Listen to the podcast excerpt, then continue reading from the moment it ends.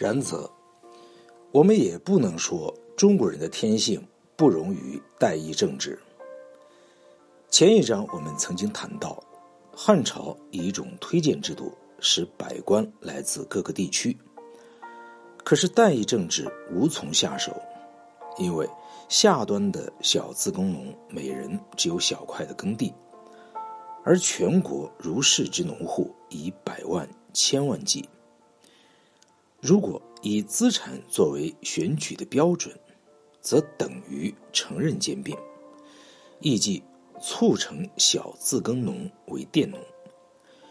过去的经验让这种趋势发展下去的话，各氏族必然夺取大帝国的税收来源，使得官僚组织僵化，因而。使全国瓦解。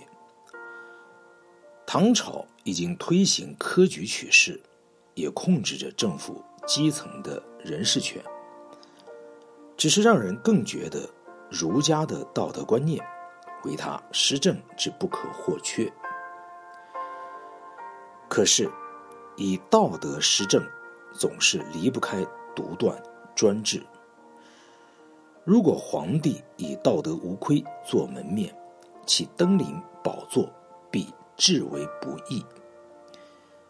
反过来说，如果要与他作对，则更是极端的危险。此中种种强调道德是一种绝对的品质，既不能分割，也无法讨价还价，将他以人世间最高的官职。搬脱出来，则天无二日，亦不能容许其他人效尤。这硬性的裁定，还要在唐朝接二连三的接受考验。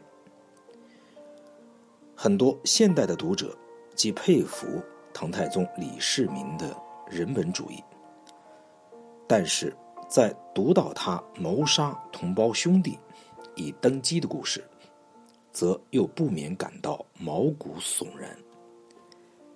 虽然李世民奋身打下江山，但他是唐太祖李渊的次子。一到唐朝的地位安定巩固之后，他和长兄太子李建成之间产生了极度紧张的局面。两人之间的倾轧传至百官。而更使兄弟间宾客的关系恶化。市民的随从坚持的说：“他如果不采取行动，则必然被谋害。”